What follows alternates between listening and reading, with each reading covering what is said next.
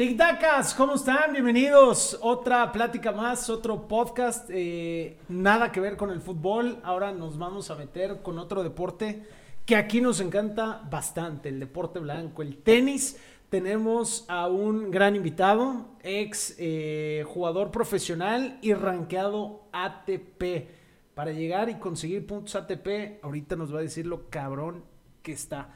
Primero, el invitado, mijos, Bruno. Rodríguez. ¿Cómo estás? Bienvenido. No, muchísimas gracias, Daniel. Gracias por la, por la invitación. Qué bueno que ya cambian el fútbol por Ya. el tenis. Eso es bueno. ¿eh? Mi Sí. querido Bruno, gracias por estar Es acá. parte de nosotros, ¿no, José? Sí, No, y, y conocimiento general, ¿eh? Porque aquí en Tiquitaca no nada más es echar desmadre, se aprende. Es correcto. Cada podcast que ustedes vean, escuchen, sientan, huelan, rasquen, es- se llevan algo, aprenden algo y hoy Es y la de idea. por sí ya, ya estamos involucrando cada vez un poquito más el tenis a nuestras charlas, a nuestras pláticas, aunque le mandamos un saludo a Quique el Paleta Esqueda, que No hoy tenía estar. mucho que lavar y planchar en su casa y no nos pudo acompañar. Poco a poco Quique también está aprendiendo de tenis, güey, Sí. imagínate. Así de cabrón es, es el bien. tema de, de uno de los deportes más bonitos de, de la historia y definitivamente hay harta tela de dónde cortar el día. Pu- puede ser una pregunta tonta para empezar, Bruno, pero ¿siempre quisiste tenis? ¿Siempre te gustó el tenis? Fíjate que sí, bueno, desde, desde chiquito vengo de una familia tenística. Ok. Mi abuela fue campeona panamericana, este, mi mamá fue campeona nacional. Entonces, la verdad es que sí fue desde chiquito prácticamente eh, la raquetita y, y desde chiquito, ¿no? Entonces, fue familiar, entonces no me tocó, digo, mi hermano también lo llevó a jugar, él decidió no jugar, pero pues yo sí decidí que, que era, mi, que era mi vida y, y en eso sí. O sea, desde que lo viste dijiste, me gusta este deporte. Sí, fíjate que sí, ¿eh? O hasta que lo practicaste. Yo creo que siempre tuve ese, ese, esas ganas de jugar y siempre fui muy competitivo y me gustaba entrenar mucho. Ese era el tema. A diferencia de mi hermano, que la verdad empezamos al mismo tiempo, pero mi hermano odiaba entrenar. Como yo a muchos, ¿no? Le encantaba competir, pero El entreno entrenamiento de eso de levantarse temprano, tener que entrenar y hacer. La verdad es que no era lo suyo. Y yo, al contrario, a mí me gustaba mucho entrenar y, y la competencia se fue dando poco a poco. O sea, no era a lo mejor tan bueno compitiendo al principio, pero eran tantas ganas que tenía de entrenar que poco a poco me fue gustando la competencia y bueno, al Claro. final creo que siempre necesito ese- esa adrenalina de la competencia hoy en día, aunque ya estoy retirado, pero ya sé de tenis, ya sé de algo, siempre esa, ese- esa chispita de la competencia para mí es importante. ¿Dónde naciste tú, Bruno? ¿Dónde viviste con, con este deporte? ¿Tu familia? ¿Cómo, cómo empezó todo? Eh, bueno, yo nací en el DF, eh, pero a los ocho meses prácticamente se vinieron mis papás subidos del temblor, Ok. del 85. Claro. Yo soy del 86, ahí duraron a los ocho meses me- se vinieron para acá mis papás. Y empecé entrenando, eh, bueno, no sé si se acuerdan de... O sea, para Querétaro. Aquí en Querétaro. Órale. Allá empecé, digo, yo aquí empecé aquí en Querétaro, queretano 100%. Órale. Este, y empecé en una academia que se llamaba Quirartenis Cañada en el Real de Minas. Ahí empecé ahí. ¿Se acuerdan? No, mames, ya ¿Se llovió. acuerdan? Yo ni Exacto. sabía que existía eso, güey. Ahí duré un poquito y al final, ya muy chiquito, pues mi mamá, como fue tenista y todo, nos quedaba muy lejos la academia de Quirartenis Cañada. Y dijo, ¿sabes qué? Te presento a tu nueva entrenadora. Y mi mamá fue mi entrenadora en el Hotel Jurica desde que yo tenía 6, 7 años. ¿no? Entonces, Wow. desde ahí empecé en el Hotel Jurica con mi mamá. Hizo un grupito para mí. eh, empezó a abrir ahí un grupito de tenis y todo, justamente para que yo tuviera con quién jugar y todo. Y fue mi entrenador hasta mis 15 años, mi mamá. Ya fue mi entrenador hasta mis 15 y hasta que ya llegó un momento que pues sí, ya por velocidad de bola y todo, dijo, ¿sabes qué? Chao. Hasta, hasta aquí. ¿Cómo se pedía tu mamá? Es Hilde Billerbeck. Queen. Va- vamos a sacar la película de Queen. Hilde. ¿Cómo? Hilde Billerbeck. Eso. Exacto.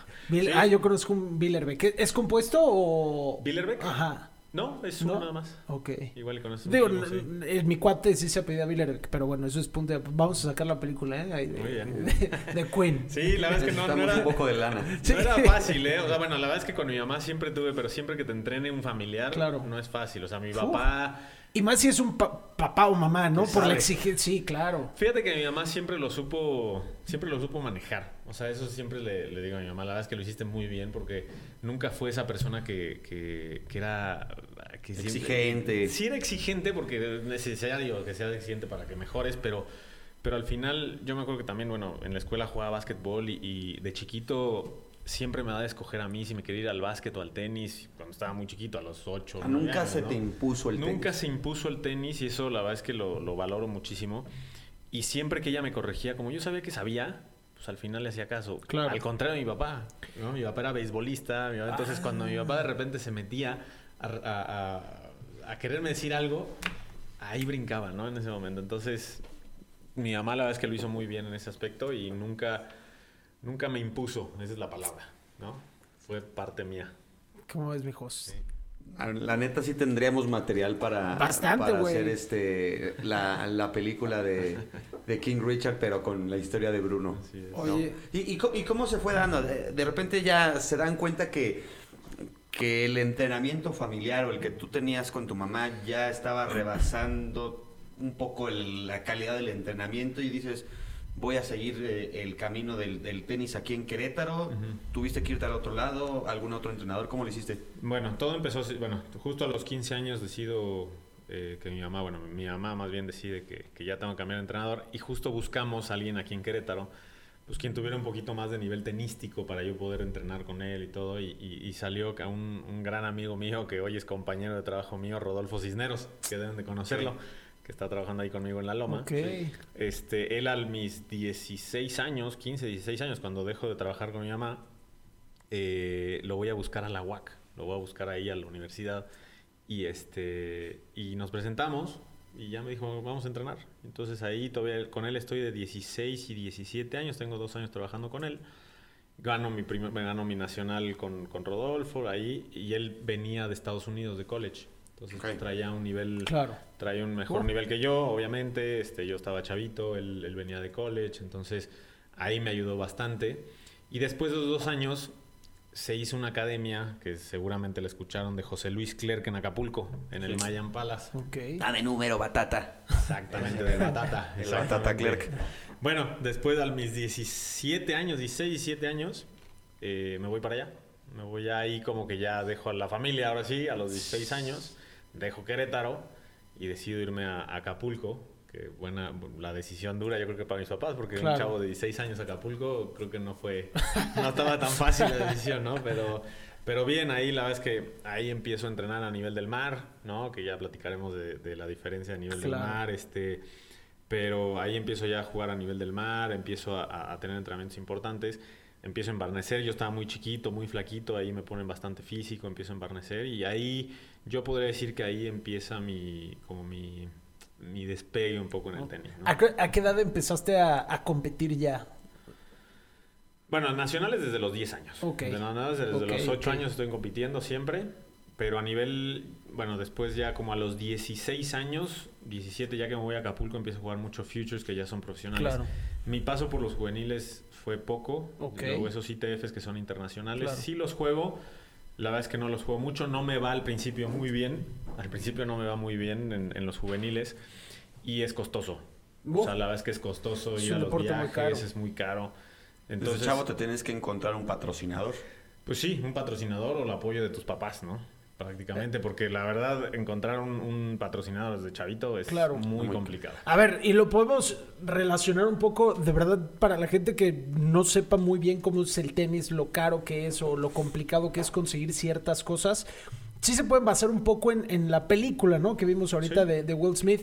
Obviamente, y ahorita lo platicamos, que no es tan sencillo entrar a, ah, mira, está entrenando Pete Sampras, Pete Sampras con McEnroe, voy a entrar y voy a buscar el entrenador. No, pero sí es, al- y lo que quería llegar un poco con eso es, ¿qué buscas? Eh, porque en, en el tenis es diferente. En el cambio de entrenador, Bruno, porque pues tenías a tu mamá que tenía todo el conocimiento, toda la experiencia, eh, pero ¿qué se busca con un cambio de entrenador cuando dices, es que ya con esto aprendí todo lo que tenía que dar o tuve que dar todo lo que tenía que dar?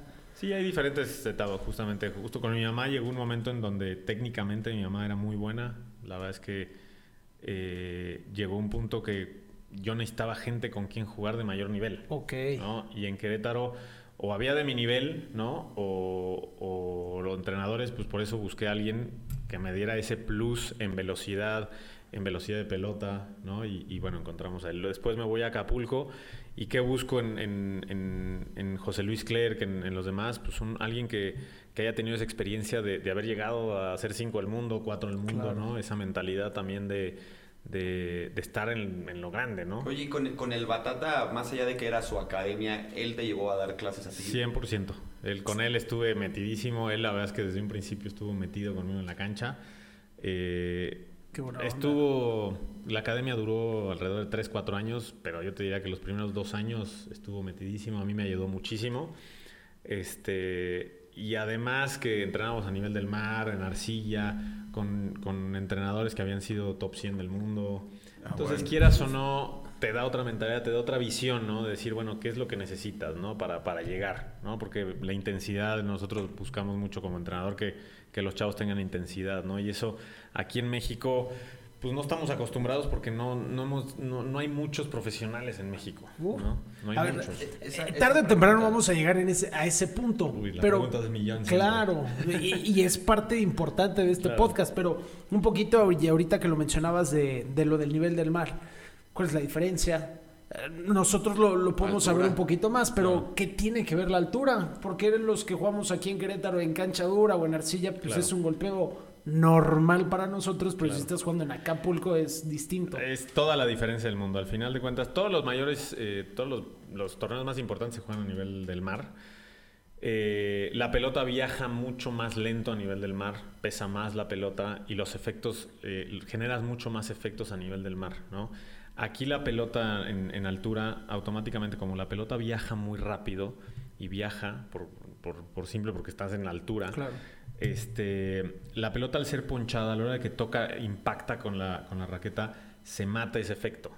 Se mata ese efecto, entonces ya no genera el que la pelota, no has visto cómo acelera Nadal, ¿no? La pelota le va a 3000 por hora así, cuando bota, pum, se va para arriba, ¿no? Aquí en la altura es imposible hacer eso, porque la pelota a la hora de que uno sale de la raqueta y dos bota en el piso, se muere porque la pelota es ponchada, Correcto. la pelota es bofa.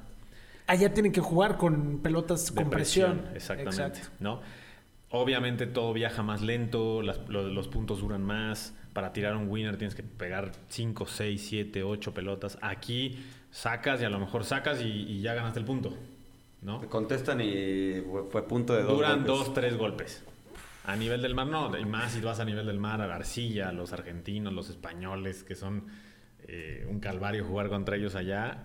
Te tiran 10 pelotas, 11 pelotas, 12 pelotas y hay que tirar 10 derechas para ganar un punto. ¿no? Entonces, esa es una gran diferencia y, y el, y el que el jugador esté acostumbrado a eso, a, a- a que los puntos duren, Claro. no es tan sencillo cuando juegas a nivel de eh, altura. ¿no? Entonces, sí es, sí, sí tiene su chiste.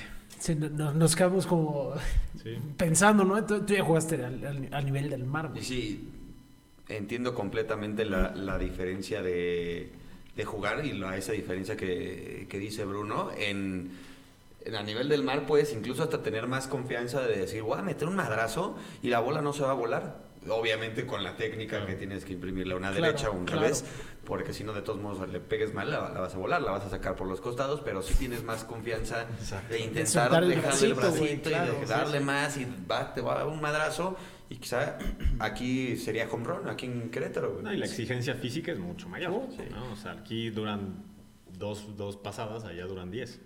La exigencia física es otra. Oye, Bruno, empiezas a entrenar con, con el Batata, empiezas a entrenar en, en Acapulco. ¿Cómo empiezas a escalar? Porque ahorita vamos a platicar ya un poquito más de tus números, pero ¿cómo se ve esa diferencia de que, ay, ay, este chavo, hay un chavo ahí queretano viviendo en Acapulco, ya compitiendo? ¿Cómo empiezas a destacar ante, ante los Claro. demás que quizá no llegaron a- al ranking que tú puedes presumir? Bueno, sí fue un proceso muy largo. Fue un proceso larguísimo. Empezó en Acapulco. Bueno, empezó desde bueno, Querétaro, obviamente, pero ya cuando me decido ya irme a lo profesional, digamos, empieza en Acapulco, en donde, como te digo, trabajas mucho lo físico, empiezo a trabajar mucho lo físico, empiezo a trabajar diferente, ¿no? El, el tema de entrenamientos. Y ahí empiezo a competir, pero más en México, los futuros, los profesionales, y no me empieza a ir mal. De repente yo ya a los 17 años ya tenía yo un punto ATP, que eso ahorita la verdad es que no es muy normal en los chavos, ¿no? Entonces, este, yo a los 17 años ya me encuentro con un punto ATP, jugando aquí en México, ¿no? Jugando aquí en México. Entonces ya yo me voy, yo estoy ahí de 16, 17, 18 años en, en Acapulco, mejorando mi tenis, pero llega a los 18 años, 17, 18 años más o menos, y tomo la decisión de irme literalmente de mochilazo. Conozco a un, bueno, conozco a un entrenador aquí en México que me presenta a Joffre Porta, se llama, que fue el entrenador de Moya y, y Nadal, que él está en, en Palma de Mallorca, un, un tipo, un fenómeno, ¿no? O Para, te fuiste a España. entonces me voy a España. Qué bueno. Hago la, hago, la- hago la- hacemos el esfuerzo, mis papás me dicen, bueno, va. Y de una semana a otra, de repente me dicen, ¿sabes qué? Vamos, órale. Qué fregón. Te mando, ¿no? Entonces me voy a Palma de Mallorca y ahí empieza ahora sí mi, mi calvario y mi... y mi Toma un giro de 180 claro. a tu vida. O sea, ¿por qué? Porque yo justo me voy a los 18 años estando 800 del mundo aquí en México. O sea, ya 800, con el- 900 del mundo ATP. Ah, ok. ¿no? ¿Con cuántos años? Jugando los Futures de 18. 18, años. No mames, 800, De 18 800 Del mundo. No, es un... A ver, y más adelante lo, lo, Eh, pregun- ¿en lo, qué- lo contesta, ¿no? ¿En Pero... qué crees que eres 800 del mundo tú, güey? No mames, no, no eres ni 2000 Sí, güey, en no, nada, no, güey. güey, no. Sí, no, bueno. Ni yo, no, no Pero yo creía, yo justo, justo como ustedes creían, dije, ah, ya soy 800, ya, No, no, no. cabrón. Estaba yo muy equivocado y seguía muy equivocado, porque cuando voy allá, Uh, pues la, todo cambia, ¿no? Los el, el- el nivel europeo, así como pasa en el fútbol, así como pasa el tenis, es lo mismo, ¿no? O sea, tú llegas allá y sientes que acá eres 800, yo llego allá y mi primer año, o sea, bueno, me voy a Mallorca, entreno ahí, pero bueno, y luego después cambio a, a una academia en Valencia, en donde tengo la oportunidad ahí de entrenar con David Ferrer, Marat Safin, órale.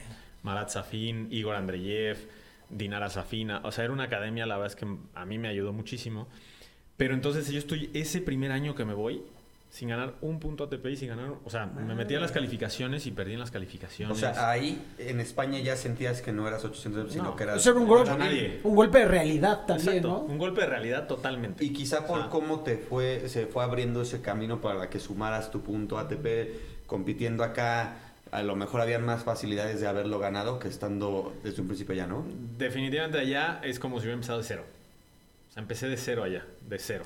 O sea, mis puntos de acá no existían. Nada. Entonces empiezo a jugar las calificaciones, empiezo, empezamos ahí, perdí en primera y la verdad es que es una frustración impresionante, o sea, porque le hablaba yo con mis papás, eso, eso la verdad es que yo siempre le digo a, a los papás de los chavos, es, es importante esa relación de, de papás e hijos porque yo llegaba un momento que perdía primera, primera, primera, llevaba dos meses de perder en primeras rondas Lejos de tus papás. lejos de tus papás, lejos de tus amigos, este, y entonces les hablaba y decía, es que no sé si sirvo para esto, o sea, y, Claro. y no te miento, la hablaba llorando de repente, porque era una frustración. Y la confianza que te den, ¿no? Sabiendo que pierdo en la primera ronda, Exacto. pierdo en la primera, otra vez en la primera, Exacto. no hay pedo, aguanta, güey. Exacto. o sea, tira. Esa es la importancia de Claro, los papás y del claro. hermano y de la familia, ¿no? Que no te digan, ah, es que eres mal. No, a ver, tranquilo. Mis papás siempre decían, a ver, es un proceso, tranquilo, nosotros te apoyamos, todo. Entonces, de alguna manera, este, pues eso me ayudó. Y bueno, también... Ahí ya con 18, ¿correcto? 10 18, 19 años ya. Ya tenía yo 19 años y la verdad es que la vi, la vi complicada ese año. Eh, tuve la fortuna, te digo, en esta academia donde conocía a, a entrenadores importantes. Mi último entrenador, Francisco Fogués, que fue el último entrenador de David Ferrer. Él El rey me- David. Exactamente. Él, este, él me decía, vete a este torneo. Perdí en primera y me hacía regresarme a fuerza, así fuera a las 10 de la noche a Valencia, a mi lugar de, de, digamos, de donde estaba entrenando Tu base. para que no estuviera yo en esa semana ahí en el torneo, pues sin hacer nada, entre comillas, pensando en que había perdido. Entonces, Claro. si yo me tocaba jugar en el norte de España o en el sur de España, me decían, ¿sabes qué? Perdiste, te quiero mañana entrenando a las 9. Entonces, quieras o no, eso me mantuvo un Claro. poquito activo, me mantuvo un poquito alejado de, de, de decir, chin, es que ya Sí, perdí, distraído. ¿no? Distraído. Y después de un año, después de un año gano mi primer punto ATP. El real, por así decirlo. güey. decir. El real, Claro, el que- para mí claro, el real. más claro, supo. El que sí. más me supo después de un año en República Checa. Ni siquiera fue en España el primero. Ni siquiera fue en España porque me fui a Ingrato, jugar. ingrato España tu primer año. Exacto. Ni siquiera fue porque me voy a República Checa a jugar. Ahí gano mi primer punto, hago semifinales. Literal uno, Bruno. Un punto. Un O sea, punto ATP. para que se den o sea, una gano idea, un punto ATP y para mí fue como si hubiera ganado Roland Garros. Sí. O sea. ¿Qué, qué tiene que después de- pasar para que te den un punto? Tienes que ¿Cómo ganar cierto número de partidos y dicen Sí. que hay uno. Bueno, ¿no? hay la- las escalas más o menos de los de los torneos son empiezas los torneos profesionales empiezan como futures, los futuros, que son más o menos de 15 mil dólares, 20 mil dólares. Entonces ahí tienes que jugar la calificación. Normalmente en España eran calificaciones de 128 jugadores. Entonces tienes que ganar cuatro rondas Claro. para entrar apenas Al al, torneo. cuadro principal. Sí. Y del cuadro principal tienes que ganar primera ronda para que te den un punto. O sea, si pierdes en primera ronda del principal, Chao. Chao. Gracias por participar, adiós, ¿no? Entonces, O sea, Sí, era cinco un partidos proceso. en un future. aprox. Cinco partidos en un future aprox. Para, Para- sumar para un un punto. punto, Un claro. punto. Ajá. ¿No? En los que te habían eliminado en primera ronda también eran por puntos ATP, A veces perdí en calificaciones, a veces perdí en primera ronda. pero también eran por puntos pero ATP. sí, todos eran por puntos. ATP. Venga. Todos, todos. Entonces, primero que saco fue en República Checa y hace cuenta que el chip se me. Se, se- como que se. des- como que abrió y dijo, ah, mira, sí puedo, ¿no? Claro. Y la siguiente semana me voy a España y ahí hago semifinales. Y como que empieza, empieza a ser un poquito ya más, más fácil. Como que era un bloqueo mental. Claro. O sea, al final era un bloqueo mental porque. O sea, el nivel estaba. El nivel estaba, no me daba yo cuenta. Y los entrenadores te decían, y es bien difícil cuando un punto entrenador, mágico, un entrenador te mucho. dice, tranquilo, vas bien. Pues sí, voy bien, pero no gano un partido, ¿no? y donde yo me doy cuenta eh, que, que el nivel estaba subiendo, pero yo, o sea, no lo veía. Por las derrotas. Claro, porque yo a la mitad de ese año, a la mitad de ese año, que no ganaba un, un partido, me tengo que regresar por un tema de pasaportes y todo acá en México, y juego un futuro en el Casablanca, en, en el DF, Ok. y llego a la final. Llego a la final sin haber ganado un partido en España. Mira cómo ¿no? te sirvió. Entonces, ahí es donde te das cuenta del nivel. No subieron mis resultados, pero subió, subió el El nivel. Entonces ya, bueno, me regreso y pasa esto, ¿no? Como que se me, se me desbloquea un poco el- el- la mente y ya. O sea, llegué a estar jugando bastante bien, llegué a dos funa- finales de, fu- de futuros en España. Este, llegué a jugar con Roberto Bautista, este, Wow. con varios allá que ahorita están ahí, ahí metidos. Roberto este, Bautista ahorita está en Australia, ¿no? No sé si ya lo eliminaron, pero ahí estaba. 6, sí. 7 del mundo, llegó a estar, una cosa así. Sí. Y era más o menos de los que yo estaba jugando. Y este. Y al final. Llegué a estar, creo que, si no mal recuerdo, 320, 330 por ahí del mundo. Pero jugando allá. Entonces, para mí, la verdad es que sí es un gran logro. Para mí, sí es un. Sí es un este. Porque lo, lo sufrí. O sea, fue 300 muy sufrido. 364. 364 en singles. Aquel- y en dobles tuviste 359. Exacto. Entonces, para mí es uno, muchos dicen, bueno, ¿qué tan lejos estuviste, qué tan cerca? La verdad es que ya estando ahí, estás a dos, tres semanas de, de- de hacer ese, ese salto, ¿no?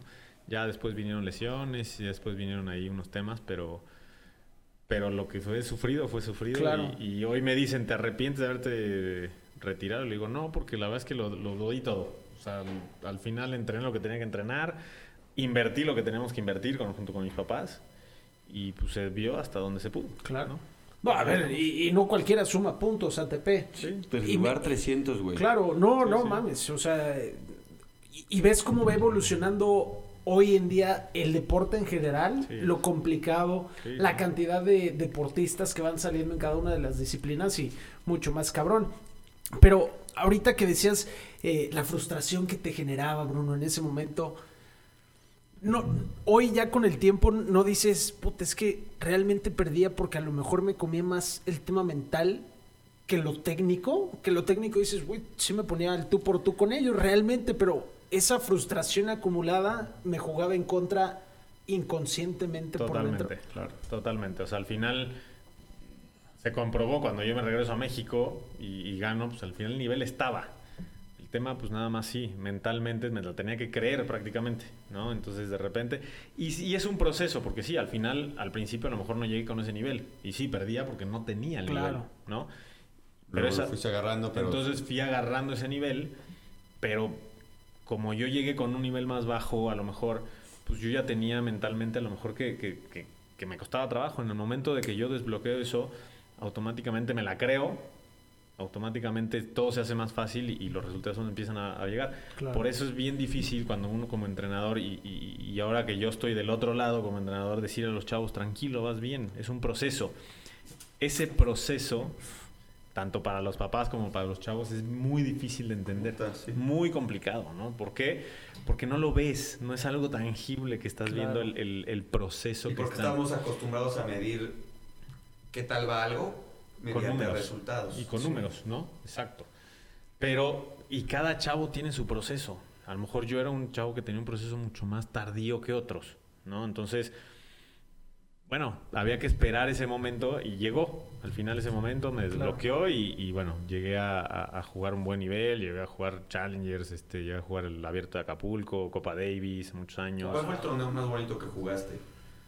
Yo creo que definitivamente Acapulco tiene, tiene su sello. O sea, porque al final estás en tu casa, el torneo es espectacular. El ambiente, O sea, ¿qué tal? Nunca he ido. O sea, lo que vemos pues, se ve muy bonito, pero ya estar seguramente como jugador y, y todo el apoyo ahí ha de ser otra cosa, ¿no? Es un lujo porque en principio, bueno, ahorita ya cambió de sede, pero tener tu cuarto, estar en tu cuarto, viendo la, viendo la tele, o sea, sabiendo que vas a jugar después de ese partido, estando en tu cuarto y solamente bajar e ir a tu, a- al partido es un lujo. claro. O sea, normalmente tienes que llegar antes, tomar el transporte, Sí. quedarte en la zona de jugadores, esperar a que si se fueron a tres sets. pues, Aquí no, Ah, bueno. aquí estás en tu cuarto, prácticamente, ¿no? Entonces, estás al lado de la playa. O sea, la verdad, el, el torneo es un torneazo y para mí yo creo que sí fue el más bonito.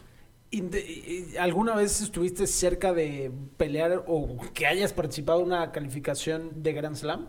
Fíjate que no, estuve cerca en Wimbledon cuando estaba yo justo en mi mejor en mi mejor ranking 364. Normalmente es en donde más oportunidades tienes cuando tienes un ranking bajo porque Claro. no les gusta el pasto. ¿no? Entonces, me llegué, yo me acuerdo que me llegué a quedar como a 10, 15 Y no lugares de entrar más o menos. A las Entonces, cuales. A la calificación, sí. Eh, que es una- a ver, si hablábamos de la altura, hablábamos de cancha dura y de arcilla. Nunca he jugado, o sea, he jugado pádel, güey, pero Exacto. es completamente diferente, ¿no? Sí, no, pasto natural es totalmente otra No cosa. me gusta. No, bueno, ¿Natural? la ¿Lo vez has que jugado jugué pasto- natural? Sí, en Acapulco, justo en las canchas Ah, del, del- sí. del Pierre y del Princess. Claro. Me tocó jugar dobles en pasto y dije, ¿qué chingados es esto? güey? La- ah, tira un drop ahí y no llegas ni con capa aventándote, güey. O sea, entonces le damos una eh, mayor importancia o valor a lo que ha hecho Roger, ¿no? En Wimbledon por la complejidad que es. Sí, digo, su, su tipo de juego y todo le, le acomoda perfecto, ¿no? Es- hay que saber jugar y no todo mundo sabe jugar en, en pasto natural. La verdad, digo, por eso, por eso es un torneo que para los que tenían un, un ranking más bajo es una gran oportunidad porque luego Claro. muchos prefieren irse a jugar torneos, aunque sean un poco más bajos en, en arcilla, a que saben que van a ir y van a perder en primera. Digo, van a cobrar prácticamente. Y hay grandes historias de gente que desde las calificaciones avanza, ¿no? Sí. Ahora en el US Open Em- Emma Raducano, la Exacto. campeona, la, la- Ah, la- claro, la- la británica, ¿no? la Cenicienta. Sí. Sí. tiene algo de Contra una descendencia canadiense. asiática, Sí. junto con Leila Sí. Fernández. Exacto. Y Raducano, ¿quién chingados es? Pues quién Desde sabe. Desde Sí, la quali, uno, sí. dos, tres, cuatro partidos de la. Creo que son cuatro, ¿verdad? En, Son- las, en las qualis. Me parece que en US Open son tres. Tres más primera, segunda, tercera, Claro, cuarta, no el séptimo, no, man, pinche gran, gran hazaña. Pero creo que entonces todos en esta mesa vamos a concluir que el mundo del tenis, o bueno, el tenis mexicano, está en deuda con Querétaro, ¿no? Lo mejor que ha mandado Querétaro, Queré- México en el deporte blanco ha sido de Querétaro, güey. Acá presente Claro. y don Pancho Maciel. Pancho Maciel, medallista Pancho Maciel. olímpico. Querétaro ha sacado buenos jugadores, ¿eh? Pancho Maciel. Ahorita Miguel Ángel Reyes Varela. Está de. Miki. eh, Miki Reyes Como Varela. doblista, ¿no? Doblista. Eh, Justo compañeros. Él debutó conmigo en Copa Davis. Y él estuvo en el partido con Roger en, dobles en la Plaza de Con Toros Santiago México. González. Exacto. Entonces Querétaro ha sacado buenos jugadores. Querétaro ha sacado bastantes buenos jugadores. Sí. Y, y a nivel internacional. Oye, Bruno, a ver, la pregunta del millón y obligada, Obligada. ya con toda la experiencia como jugador y la experiencia de vivir en estas ciudades, en estos países, los diferentes torneos, ¿por qué México, siendo un país mucho más grande, muchos más habitantes que en España, Chile, Argentina, sudamericanos y eu- europeos, Sí, sí. tienen mucho mayor presencia en torneos de tenis y ya hablando grandes incluso Sí. que México. Ya Sí, deja la, tú un sí top es la 10. pregunta del millón y creo que se ha debatido mucho con jugadores mexicanos que han llegado a, a- a ahí. Pero yo, la, digo, tuve también, he tenido las varias partes de, de- como jugador, ahora como entrenador y, y tuve también ahí la oportunidad de trabajar dos años en la CONADE, ¿no? Entonces también me da otra visión. Claro. No es el tema económico, eso me queda claro. En un principio todo el mundo dice es que no hay apoyos, ¿no? Puede ser una parte, pero yo creo que no es, para mí no es la, no, la- no es esencial porque ves los argentinos, ves a los chilenos, ves ahí y de repente viajan sin un peso y se la están rifando en el circuito, ¿no? Yo siempre, yo he llegado a la conclusión después de todos estos años que el problema de México, y no nada más en el tenis, ustedes fíjense que es un problema pues, a nivel general en deportes, para mí, y yo he dado con esa conclusión, es la cultura mexicana. La cultura, somos una cultura muy familiar.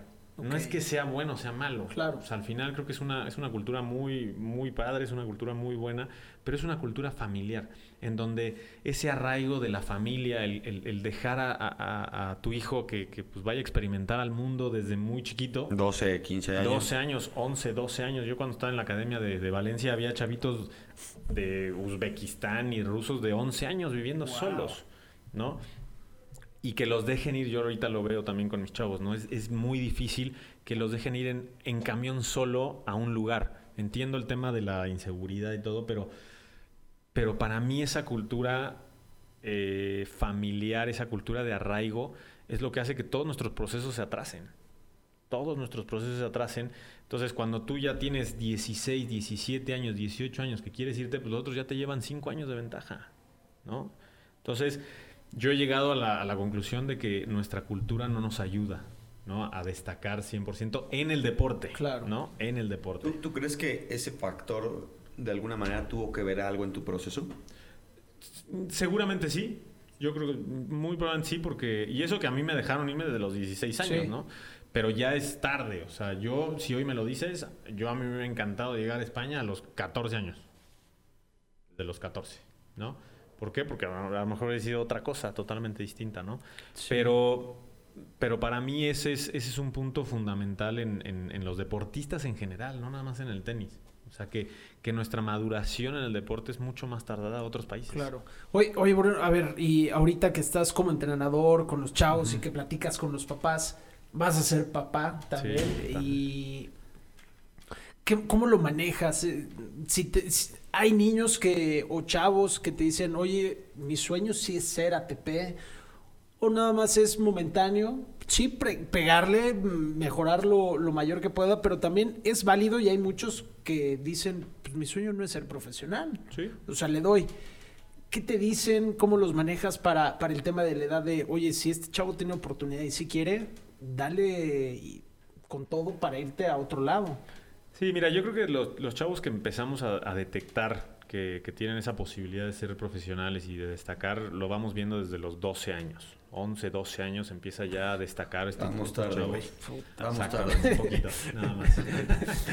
no, pero siempre se puede mejorar. Oye, Siempre, y este- hay historias. El, este, ¿Cómo se llama? El ruso Karatsev. Ajá. Que de veintitantos años de repente apareció ahí en un torneo. Obviamente tenía Y- toda la vida jugando. Y hubo otro británico, ¿no? Que le ganó incluso a Roger, creo, en... No es cierto, que jugó en Wimbledon. No me acuerdo bien de esa historia, pero... l- Luego lo voy a buscar, pero tampoco era así... Estaba, estaba gordito incluso. Creo que hay una película, ¿no? De no, esa, pero ¿no? ¿no? pero bueno, no sé si sea película, pero sí hay, o sea, es una historia verídica. Ahorita no me acuerdo, pero la voy a buscar. Pero nos estabas diciendo, Bruno. Este, De los chavos. De los chavos. 12 Ah, Bueno, años. más o menos se detectan entre 11 y 12 años en los que tienen posibilidades. Y bueno, hay sorpresas, obviamente. O sea, de repente ves un chavo de 12 que a lo mejor no, y a los 14 le metió pues, muchas ganas y todo, y empieza a subir su nivel. Pero eh, aquí en México también hay un. Es una ventaja y una desventaja. Lo puedes ver por los dos lados. El tema de college en Estados Unidos, ¿no? El tema de college también muchos de los papás y chavos, su meta es tener una, una beca a nivel universitaria y no, es claro. y no es cualquier cosa, ¿no? O sea, la verdad es que Muchos Un quisieran. parote. la verdad Sí. es que yo ahora tenemos bastantes chavos. Eh, ha sido di- nos ha ayudado mucho la pandemia ahora en, en la Loma. Bueno, a mí nosotros como entrenador de convencer a los papás que desde temprana edad, por así decirlo, intenten buscar otras opciones de estudios. ¿no? ¿Aquí? Otras opciones de estudios, no, de- digo opciones de estudios escolares. ¿Por qué? Porque no es lo mismo ya entrenar doble turno por la mañana y por la tarde y obviamente sin dejar de estudiar, pero este No se prestan los horarios. pero es que tú vas a una escuela normal y quieres viajar y es imposible. O sea, quieres viajar a un torneo y estás en una escuela normal, Sí, no. no, hay chance. O sea, llegas Sí, y estás no. reprobadísimo. Y está. Entonces, la pandemia nos ayuda mucho porque ya se dieron cuenta que pues, sí, sí pueden estudiar en, en- en internet. Claro. Entonces, hoy en día nosotros intentamos que desde muy chavo, tratamos de, de- de acortar esos procesos que a lo mejor yo vi que se estaban alargando, ¿no? Como a lo mejor ya que estén compitiendo a nivel internacional desde los 12 años. Tenemos un chavito ahí que de hecho ayer jugué el- contra él un torneo que me tocó que jugamos ahí con un chavito de 13 años, que es el número uno de Centroamérica y Caribe ahorita, 13 Mauricio años. Stuhlman. ¿Cómo te fue? Este, Le gané, la verdad es que, pero, pero el chavo, la verdad es que muy bien. O sea, está compitiendo muy bien y ya está a nivel internacional, está compitiendo. Fue uno de los que te comentaron que iba a ir a una, una gira a nivel sudamericana y Se se, canceló. canceló. por el COVID. Pero ya son chavos de 12, 13 años que ya están, ya, ya están estudiando de forma remota, ya están estudiando de otra manera, que están entrenando de, de mañana y tarde, están viajando cuando tienen que viajar. Justo eso te iba a preguntar, ¿cómo es el día a día de un chavito, por ejemplo, de, de aquí de Querétaro? Que podríamos concluir que en la Loma es donde tendrías que estar, y sin, sin afán de echar gol, ¿eh? para nada, pero donde tendrías que estar si tienes 10, 12, 14 años y aspiras a que el mundo del tenis, ya ni siquiera digo profesional, pero que te dé algo. Sí, la verdad es que en la Loma sí tenemos bastante buenos entrenadores, buen nivel de tenis ahorita y las instalaciones, bueno, ni se diga, ¿Cómo, ¿no? ¿Cómo es el día a día de uno de esos chavitos que algo aspiran ahorita del tenis? Bueno, ahorita están entrenando de 9 a 10 físico. Bueno, perdón, estudian de 7 a 8 de la mañana. Una horita. Una Una horita. horita. Las mates. Ahorita, ahorita, al principio. Entonces luego se van de 9 a 10 a entrenar físico, de 10 a 12 tenis. Comen rápido algo, luego de 2 a 4 tenis otra vez, de 4 a 5 físico. Y a las 5 Escuela vuelven, otra a- vez. vuelven a estudiar de 5 a 7. Entonces, pues sí, o sea, no, no- o sea, tienen todo el día ocupado. Claro. Pero este sí es primordial, obviamente, pasar el tema escolar desde chiquitos, ¿no? Pero ya con esa flexibilidad para poder tanto entrenar doble turno como para poder viajar cuando se tengan que viajar. Oye, Bruno, en, lo- en los torneos que te ha tocado ahorita aquí en México, ya como entrenador, ¿ves el nivel de, de otros mexicanos, de otros paisanos seguramente, de Guadalajara, Monterrey? Sí. Eh, son dos preguntas en una. La general es, ¿cómo, ¿cómo has visto el nivel mexicano en tenis real? Siendo sinceros en el punto de, güey, sí tenemos calidad para poder competir con otros lados. Sí. ¿Y qué estado es el que tendrá más nivel hoy en día? ¿O que aporta más tenistas? Mira, siempre a nivel juvenil, a nivel juniors, México ha tenido buenos jugadores. Siempre a nivel junior, tipo 16, 17 años, ha tenido buenos jugadores. Eh, el nivel, obviamente, si lo comparas, lo volvemos al mismo, con Europa, sí estamos bajos. La verdad es que sí estamos bajos. Obviamente ahí hay excepciones, ¿no? Hoy, tenemos a un chavo que, que es de Mérida, que no puedo generalizar un lugar en donde, porque es, a ver, siempre los lugares donde más tenis hay va a poder ser Guadalajara, ¿no? Guadalajara saca buenos jugadores, Monterrey, este, Querétaro ha sacado buenos jugadores también últimamente. Pero hoy hay un chavo que, que está 20, 24, 25 del mundo a nivel juvenil, teniendo 16 años, que se llama Rodrigo Pacheco. No sé si lo habían Sí. oído. Él es de Mérida, es un chavo que tiene 15, 16 años, que, que promete mucho. La verdad es que l- y lo hace muy bien. O sea, es un chavo que, que- que es humilde en, en su, en su juego, en- es, es, buena, es buen chavo y está trabajando bien. Está trabajando bien. Esperemos que él, él sea uno de los chavos que estamos esperando hace, hace mucho tiempo, ¿no? No, bueno, Aquí. sí, sí, Y él sí. te dice si quiero ser profesional. Él va al 100% al Qué profesional. buena onda. Él va al 100 y Ojalá. eso necesitamos. Porque te digo, el tema college eh, nos impide un poquito que también los chavos se la jueguen de repente, ¿no? Claro. O sea, de repente. Y nosotros como entrenadores llegan a los 16, 17 años y ya vemos si el chavo no está lo suficientemente maduro para llegar a ser profesional, nosotros mismos le decimos, ¿sabes qué? El proceso, el proceso va por la universidad. Y después de la universidad, ya el tenis hoy en día te está dando más tiempo. Antes, si no descatacabas a los 19, 20 años, ya estabas viejo. Claro.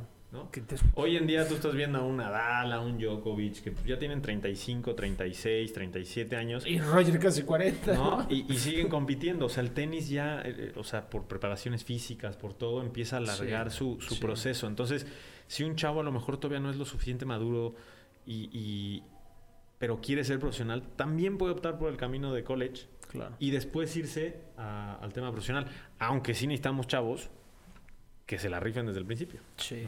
Hoy, hoy ves, por ejemplo, un Carlitos Alcaraz, güey, que a los 17 años Ah, bueno, pero eso sí es un fenómeno. son, Sí. son fenómenos. Sea, esos sí son Eh, fenómenos. Ese es, ese es la- eh, el punto comparativo que siempre pongo yo en la mesa, que seguramente creo que aquí todos vamos a coincidir.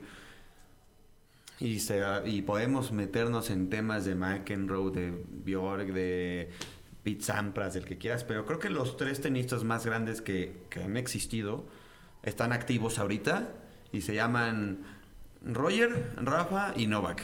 Y, y siempre decimos, ¿qué falta para, para ver a uno de esos tres cabrones en, en la humanidad de alguien más? Porque ahí vienen Zverev y Tsitsipas y Medvedev. Güey, son cabrones de 24 años, 25 años. Que, Que se topan con un Djokovic, no, que- Nadal que de entre los 30 y tres, tantos, a los sí. que acabo de decir que un día Chichipas dijo que él, Zverev y Medvedev iban a ser el siguiente Big Three. Eh, te la valgo. pues, Cuando O sea, esos tres momentáneo, cabrones- yo ver, creo, ¿no? esos O sea, del momento. entre los 20, creo que tienen entre 24 y 25, la, la- o 23 con Chichipas, creo, y Medvedev que tiene 25. Entre esos tres cabrones tienen un gran slam, güey. Uno. Es un, es un tema para, para platicarlo y lo hemos platicado mucho, ¿no? El tema de, de por qué, o sea, qué tienen estos tres no lo que vamos tú a volver dices? a ver, güey. Y, y hemos llegado a un tema que es, es- es curioso y a lo mejor la verdad es que, que sí tiene mucho que ver, ¿no? Ellos tres, que eres Nadal, Djokovic, Federer, todavía estábamos en un, digo, a nosotros nos tocó, bueno, a mí todavía me tocó, que no todo era tan fácil. Hoy agarras tu celular y quieres comer, ¿y qué, qué haces? En un segundo... Ya pediste una ya pizza en pediste Rappi. Lo que tú quieras, ¿no? ¿Quieres un Uber? Lo tienes. Tie- O sea, hoy en día las cosas se le van demasiado fácil a los chavos. Uh. Demasiado fácil. Y yo lo veo con los chavos que entrenamos. O sea, hoy los chavos no sufren absolutamente nada. Todavía la generación de un Federer, un Djokovic, pues no había Rappi, no había Uber. No había internet. No había internet. Tenías que hablar por cobrar para hablarte de tus familiares. Claro. Se buscaban más la manera de, entre comillas, si lo quieres ver, sobrevivir, ¿no? Sí, conseguir lo que tenía que conseguir a su te forma. costaba ¿no? trabajo conseguir lo que querías. Claro. Hoy no. Y para nosotros, eso es lo que ha cambiado un poco en la mentalidad de los chavos, ¿no? Y eso se refleja en eso que tú dices, para mí, ¿no? De Sí. que se enfrenta un Zverev con un Nadal y se le complica algo en el partido. Sí. Algo se le complica en el partido de que no sintió porque la cuerda, lo que sea. Y Zverev se le viene el mundo encima. Sí, A Nadal no. claro. O sea, eso lo hemos platicado mucho y hemos llegado mucho a que, a que la vida hoy en día para los chavos es muy fácil. A mí, a mí me queda ese ejemplo que, que acabas de dar. Creo que lo más grande para traducirlo fue la última final de Roland Garros. Chichipas contra Djokovic, una final de Grand Slam, que no es un tema menor. Ahí estaba Chichipas en su mejor momento. Le ga- tembló a y- Nole, eh, le le, le ganó dos sets a. Djokovic. Y de repente ahí dice, por eso dices que estos cabrones son los más grandes que han existido, porque, güey, ¿cómo te levantas de un 0 a 12 en contra y ganó y lo puteó en los últimos dos sets, lo, lo hizo caca, güey? Sí, porque el tercero todavía se le complicó. Tsitsipas ahí andaba Sí. complicando y... Y, y ese es mi punto, que, que para ver a un siguiente Big Three o a unos No, güey. cabrones como... Déjate tú un Big Three, güey. Ver a, a alguien Uno de ellos. como, como lo que fue Roger, como lo que fue Rafa y como lo que fue o está haciendo Djokovic, yo creo que estamos lejos porque, a ver, Rafa a los 17 creo, o a los 18, estaba ganando su primer Grand Sí, Slam. Hoy nos impactamos Con a- Alcaraz. con Sí. Alcaraz, Pero no ha ganado nada. pero no ha ganado nada, güey. Sí. Y, y digo, Por un nos juegazo, impactamos ¿no? Con Alcaraz, nos No, impactamos con, buen ranking, con, ¿no? con Pero buenos no, chavitos. Y el que más o menos crees que puede seguir ese camino es Alcaraz. Bueno, no, acuerdan ganado no sé si se acuerdan de una entrevista que le hicieron a David Ferrer, que era cuatro del mundo, que estaba... Pero no estaba Djokovic, todavía estaba Murray. Andy Murray. Estaba, na- estaba Federer, Nadal, Nadal y Murray. Sí. Y de cuatro estaba este David. David Ferrer. Y le preguntaron qué se siente estar de- detrás de los Big Three, si lo quieres llamar en ese, En ese entonces, en ese momento. O, o qué se siente estar dentro del tren. Y me dice, no, yo soy el número uno del mundo, contesta. Y, él, y él le dice, pero ¿cómo que el número uno del mundo? Sí, yo soy el número uno de este mundo. Los otros son de otro planeta, Sí, cabrón, claro. ¿no? O sea, Claro. los otros son de otro planeta. Yo soy el uno de este planeta, Sí, cabrón, sí, sí, ¿no? sí. O sea, Algo real. algo real, algo yo real. soy el uno. Es- Los es- otros son de otro planeta. cabrón. Como el año pasado que en Roland Garros, la final adelantada entre Rafa Nadal y Djokovic, que se echaron un pinche partido de cuatro sets, pero de cinco horas, creo, porque eran rallies de 30 golpes.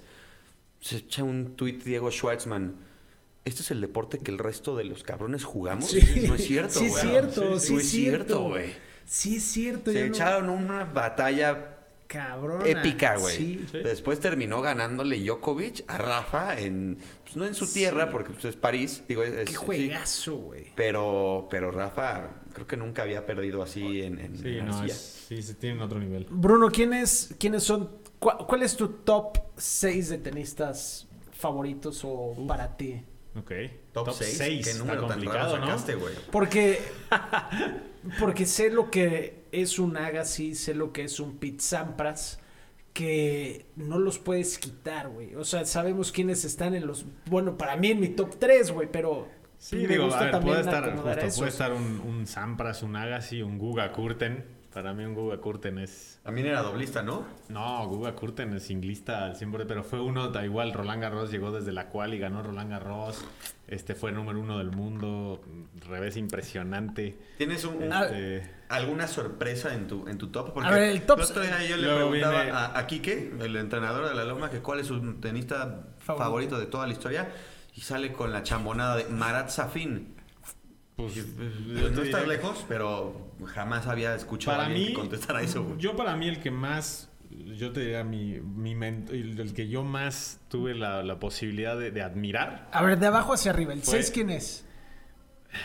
El que, No, va, es que el que ibas a decir es el número No, uno. ese es el uno para mí. Ok, entonces del 6 para arriba. ¿Por qué? Porque co- lo conviví, lo admiré. Ok. Por- y de él aprendí. Por eso es el uno. Ta- ta- Guárdatelo, sí. Pero, este. ¿El 6 quién sería? Híjole, el 6 igual y podría. Es que. O sea, a lo mejor un Agassi. André Agassi. Seis Ok, Agassi. Ahí está. Cinco. El Con 5. Sampras. Sampras. No, Sampras tiene que estar más adelante. Ok. no. Más, ok. Guga Oh, Kurten. Ok, es el 5. Guga Kurten. Este. Es que no, no puedes dejar a los otros tres. ¿no? A los otros cuatro, porque Murray también es un crack, ¿no? Murray. Y Murray lo que está haciendo hoy, para mí tiene Nah, es un crack. muchísimo mérito porque el güey juega Sí. con una... Y no, y lo que jugaba en su, en su momento, o sea, hacía lo que quería con la pelota, te la subía, te la bajaba, te jugaba Sí. abajo, te jugaba arriba, te subía a la red, o sea, para mí Murray también No, pero ya, caro. ya, ya te quedaban cuatro lugares. Sí. Murray. Bueno, A ver, Murray el 6. Agassi, Agassi. y Guga. Guga, Murray.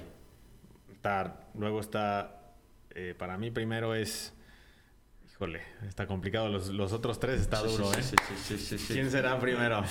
Yo me iría Cuarto. primero con Djokovic, Cuarto. Nadal. Rafa, Federer Roger 2. ¿Y el 1? y para mí el que, el, David Ferrer. David Ferrer. Para mí. El rey David. A mí Porque sí. conviviste ¿Cómo, con él. ¿Cómo fue con Conviví él? con él y, y a mí se me hacía un tipo que, que, pues era una...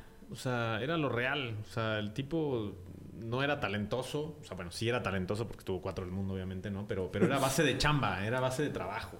Era base de que, que eso es como que lo que, lo que a nosotros nos, nos, nos tiene que inspirar. Yo le digo a los chavos, no vean a un Federer. O sea, porque no, no lo vean. No, no va a ser tan fácil de copiar a un Federer. Copien a un Schwarzman. Copien a un David Ferrer. Copien a un Taro Daniel que le acaba de ganar a Murray, ¿no? Que son tipos que, que le han luchado, que le han, que le han buscado, porque, caray, no es tan fácil como Claro. es un Federer y un Nadal, ¿no? Que lo Sí. llegan a los 17 años. A mí Ferrer me ayudó, me, me enseñó mucho el tema de la humildad. Él llegaba al- a, los entrenamientos y traía, obviamente, traía un Porsche de último. Sí, obviamente, sí, sí. ¿no? Porque pues, tiene el dinero y tiene todo y lo que sea, pero el tipo se se estacionaba lo más lejos del, del, este, del estacionamiento porque no le gustaba que lo vieran llegar en su mamón, Porsche acá, mamonzón y acá. Él no, él llegaba, se estacionaba lejos y tenía que caminar todo el estacionamiento, ¿no? Haz de cuenta que estás en la loma y estás en los hasta abajo para irte todo. Bueno, él lo hacía, ¿no? Cuando entrenabas con él, nunca te hacía una cara, siempre, siempre intentaba ayudar. Entonces, creo que esa parte de la humildad, a mí, a mí, la verdad, a mí teniendo 18 años, pegar con un tipo que está a cuatro del mundo Claro. y nunca hacerme una cara y al contrario, o sea, como que Orientarte. orientarte y, y motivarte, por eso lo, lo admiro bastante. al ¿Tien- tipo. ¿Tienes alguna anécdota o un momento especial con David Ferrer? Pues sí tengo varios, la verdad es que sí tuve la oportunidad de, de- de convivir bastante con él. De hecho, una vez que no me vine a, a las, na- a las fiestas navideñas acá este, a México, normalmente siempre intentaba a los diciembres regresar. Me Y quedé ese agarrar año- el pedo con él allá. y ese año, no, ese año me Casual. invitaron, el entrenador, y eso la verdad es que me invitó a, a hacer la pretemporada con él. ¿no? A hacer la pretemporada con él y, y pues prácticamente un mes, dos, un mes completo entrenaba y, y- y todo el tiempo estaba yo conviviendo con él. Tú, justo tú en ese momento cortó con la novia, entonces era un desastre. Entonces me tocó todo ese proceso, ¿no? Y decir, bueno, Y tú eso ya- es humano, el tipo, ¿no? También Claro. es cuatro del mundo, pero es humano. Entonces, ¿por qué no también llegar como él, no? O sea, y ahí es donde tú te das cuenta como jugador y como chavo que, que puedes llegar a ser un buen jugador cuando, pues, este tipo, aparte el, el gimnasio, yo, yo siempre les pongo, el gimnasio donde entrenábamos estaba espantoso, era horrible y veías a, a Ferrer, cuatro del mundo, entrenar y decías, bueno, si este tipo está entrenando aquí, en este gimnasio, que la verdad no es ningún lujo como otros Claro. clubes que tenemos acá, y el tipo está cuatro del mundo, ¿qué, qué voy a decir yo? Claro. ¿No? O sea, ¿cómo me voy yo a decir, no, es que yo este gimnasio, no, pues por eso no soy bueno, no. Entonces yo me llevo mucho de Ferrer esa parte de la humildad, de su entrenador Francisco Fogués, que también llega a convivir mucho lo mismo. O sea, el querer, el, el- el estar con los pies en la tierra siempre estando cuatro del mundo. Y sí, Ah, bueno. los lujos los tenía, obviamente, tenía su Porsche, se iba a donde sea, pero intentaba, de algo, o sea, de algún momento, de alguna manera, pues no, no llegar. Y ya ves, aquí en México eres, los, digo, yo he hecho torneos acá y llega el uno de que es AMTP y llega y bueno, haz de cuenta que es el uno del mundo, ¿no? Y dices, caray, lo que te falta, ¿no? Claro. Y veías a un tipo como estos, cuatro del mundo, con los pies en la tierra, tranquilos, sin nada, con sus lujos, obviamente. Se lo ganaron, ¿no? Obviamente, pero, pero súper sencillos, súper humildes, ¿no? Oye, Bruno, ya para, para finalizar, no sé si José ahorita quiera agregar algo más, pero recapitulando, pensando en todo lo que viviste, lo que jugaste, ahora como entrenador, lo que has estado viviendo, ¿qué conclusión tienes para, para este deporte? Para llevarlo a tus chavos y para también sumar en el, en el tenis aquí en, en México. Bueno, yo creo que es, es un deporte que tienes que tener mucha paciencia. Es un deporte que, que hay que respetar todos los procesos que se llevan desde chiquitos. Pero es un deporte que, que la verdad eh, es un gran, es, una- es un gran eh, consejo de vida para todos, ¿no? Porque yo siempre les digo a los chavos que cuando entran a una cancha tienen que estar mentalizados a resolver problemas. Siempre vas a resolver problemas dentro de una cancha. Así sea malísimo el otro, siempre te vas a encontrar con un 0.15, un 0.40, un 2-1 abajo. Siempre va a haber problemas, ¿no? Entonces, Claro. yo los invito también a los papás, ¿no? A que, a que de verdad se den la oportunidad que, que los chavos lo practiquen y que, y que se metan de lleno al tenis, ¿no? No que lo vean como un deporte nada más así para pasar el rato, que en realidad se metan a él y vean todos los beneficios que puede tener el, el- el- jugar tenis, los viajes, el, el ser depen- independiente de los, de los papás, de, de viajar solo de- con los entrenadores. Todo es una formación de vida impresionante, ¿no? Todos los deportes lo tienen, pero el tenis en, en- en específico es un deporte individual. Que estás tú solo dentro de la cancha y nadie... Y aparte es uno de los deportes que no hay Entonces de repente los, los, los jugadores los jugadores te voltean a ver como decir, ¿qué hago? Pues resuélvelo tú solito.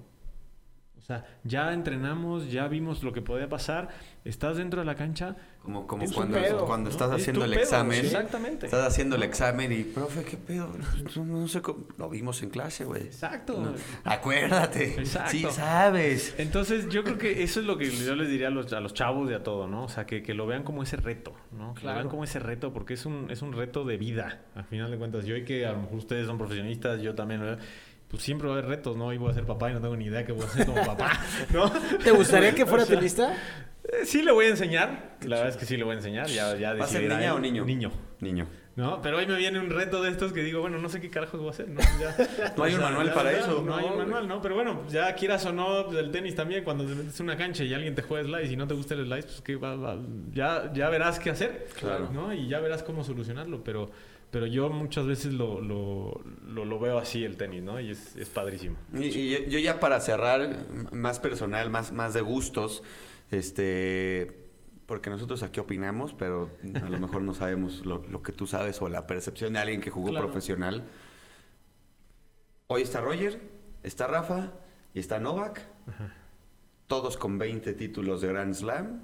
Ah, bueno. En gusto se rompen géneros. A, a mí me gusta más Djokovic, creo que a Dani le gusta más eh, Roger. De es que es- yo, yo digo que es muy cabrón no admirar a, a los tres. Ah, no, imposible, Está güey. muy cabrón no admirar a los tres, pero, pero de repente te encuentras a uno que es muy fan de, de uno. Con- conozco a muchos que son muy fans de Rafa o muy fans de Roger y por automático les caga Djokovic. Los, lo odian. No, yo no. A mí en lo particular yo siento una gran admiración por los tres. Y ahorita, a pesar de que, de que Yoko sea mi tenista favorito, no puedo evitar esa, esa espinita de que, puta, ojalá ahorita este sea el torneo de Rafa, ¿no? Eh, El Australian Open. Pero, ¿cuál de los tres? ¿Con cuál de, de los tres te quedas? Y, naturalmente, ¿quién de los tres ah, llegará más lejos? Creo que esa La respuesta es obvia, ¿no? Sí, la respuesta creo que Novak gana, ¿no? La, la Claro, última. Claro. Este, que todavía le nunca, queda para nunca- ganar varios, ¿verdad? Yo creo que sí. No hay que descartar nunca a Rafa, como lo platicábamos antes. Ahorita en Australia no hay que descartarlo, ¿no? Aunque decíamos que Medvedev es el, el- el favorito, favorito. pero a Rafa nunca, nunca, y siempre lo decíamos, entre más se va acercando a la final, más peligroso es. Claro. Yo me quedaría de esos tres. No soy tampoco tan, ah, tan fan de uno, ¿no? Los tres, la verdad es que, pero si me tengo que quedar con uno, me quedo con Roger. O sea, si, siempre. si te decimos, Bruno, ahí están los tres y solo puedes pelotear con uno, güey. ¿Con cuál te echarías el tiro? Me quedo con Roger. Con Roger. Siempre. Me quedo con Roger. Me quedo con Roger. A lo mejor no parte tenis, es ya un conjunto de todo, tenístico, forma de cómo es. Ra- yo, para mí, lo escojo a él porque Rafa es lo que es. Y el cómo es, o sea, el cómo es dentro de la- una cancha de, de un caballero, eso, por Roger.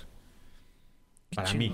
Yo también. Para mí, porque Roger siempre fue un tipo respetuoso, bueno, no siempre, de chavito no, pero de- o sea, siempre fue un tipo respetuoso y eso. Y Nadal, pues das cuenta que era un, o sea, das cuenta un Kirios, ¿no? Pues, se tuvo que comportar a la altura de un Roger, ¿no? Y lo aprendió muy bien. Pero por Y eso me luego quedo por salió el Roger. pinche Servi, les dijo quítense que ahí les Sí. voy y por derecha los fue alcanzando y, Y, Sí. y cómo se han sumado uno al otro y al otro, ¿no? Sí, no, o sea, impresionante. porque han sido cocos de uno y del otro y del otro, güey. O sea, Sí. está. Se complementan. Pero sí está complicada, pero sí me quedo con Roger. Pues, Bruno, No. mijos. Muchas ¿algo gracias por, por haber venido Bruno, ahí nos vemos Ay. en la loma a ver si nos das una clasecita. No, muchas gracias a ustedes. Y sabes que sí, no sé qué tan bueno seas con trucos o así de puntería con... ¿Has visto los videos de Djokovic con James Corden Que le da eso? un pelo así en la- ¿Eres bueno para eso?